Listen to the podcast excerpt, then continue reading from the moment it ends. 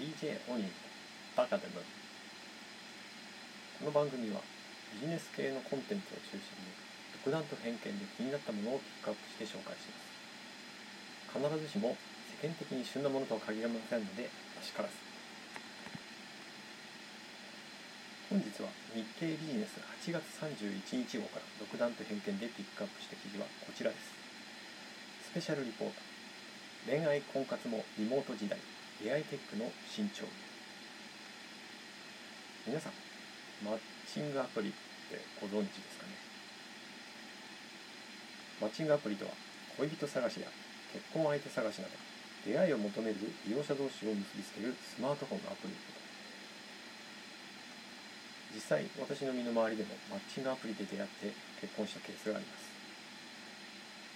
このアプリの中では人工知能を駆使してされているそうです。中で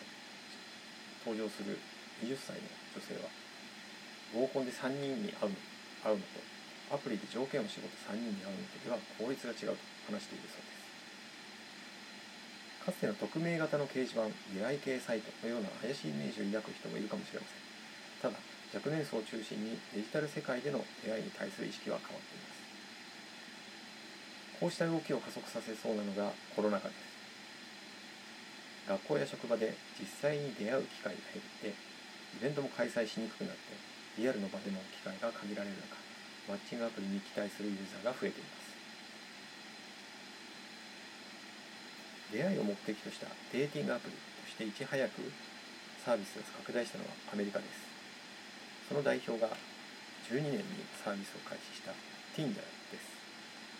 置情報を活用して近くのマッチング候補を表示して画面をスワイプするだけで次々に相手が切り替わっていくその手軽さが受けて190カ国で5700万人のユーザーを抱えているそうです。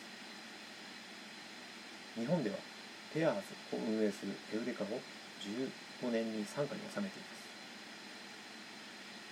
アメリカをはじめ海外では気軽さやエンターテインメント性を重視する傾向が強いようですが国内では恋愛や結婚などより真剣な出会いを目的とするユーザーが多いそうです。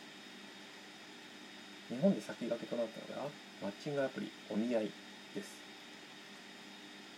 Facebook アプリ連携アプリとして12年2月にスタートしました。お見合いでは真剣な利用者同士をマッチングさせる設計になっています。これとは異なりまずは会って一緒にご飯を食べるためのマッチングサービスを提供しているのが LINE です。アプリでは食事をする相手候補とその人が行きたい飲食店の候補が合わせて表示されて互いに了承すれば初回のデートがすぐさま約束されます。そして予約された飲食店からは成果報酬として手数料を徴収します。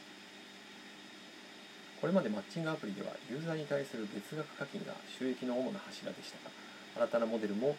出てきています。マッチングアプリは課題もあるそうです。マッチングアプリの基本的な機能は基本内容に登録してある内容に加えて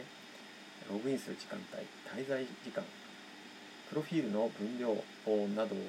踏まえて相性をはじき出します。ただ相性が50%でもマッチング設計するケースもあるようです。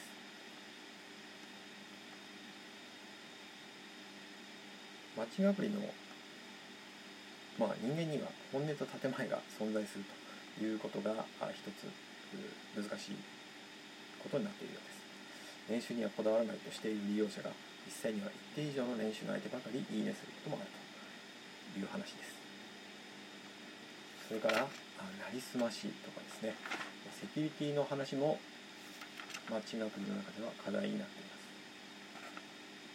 それから競争の時間はリアルの場にも広がっています。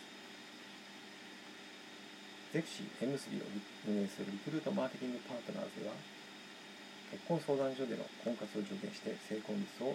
高める取り組みも始まっているそうです。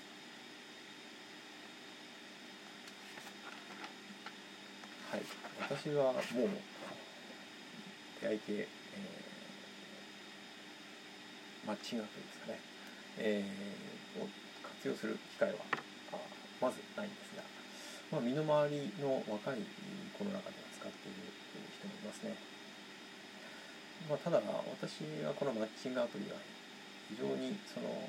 まあ、個人間もそうなんですけれども、えー、もっともっといろんな出会いの可能性があるかなというふうに思ってきてあのまあアメリカなんかではどう使われてるかっていうところをもうちょっと調べた方がいいんですがあ趣味でのマッチングとかですね、えー、興味分野とかですね、まあ、あとはビジネス系のマッチングなんかもこれからは出てくるんじゃないかなと思います。あのもう副業なんかの話になってますけれども例えばそういうものをですね、えー、このマッチングアプリでニーズとサプライこれをマッチングさせて、えー、まあ、提供するようなサービスというのも十分成立しうるんじゃないかなというふうに思っています。皆さんはいかがでしょうか？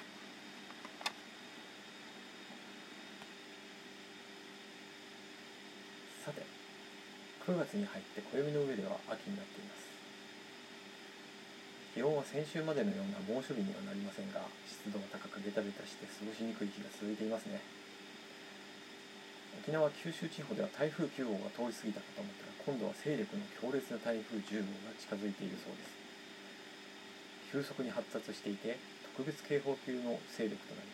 過去最強クラスに匹敵する状態で最近だと関西地方を中心に甚大な被害をもたらした2018年9月の台風21号を超える可能性すらあるということ。関東地方の海も荒れているようですので警戒が必要です。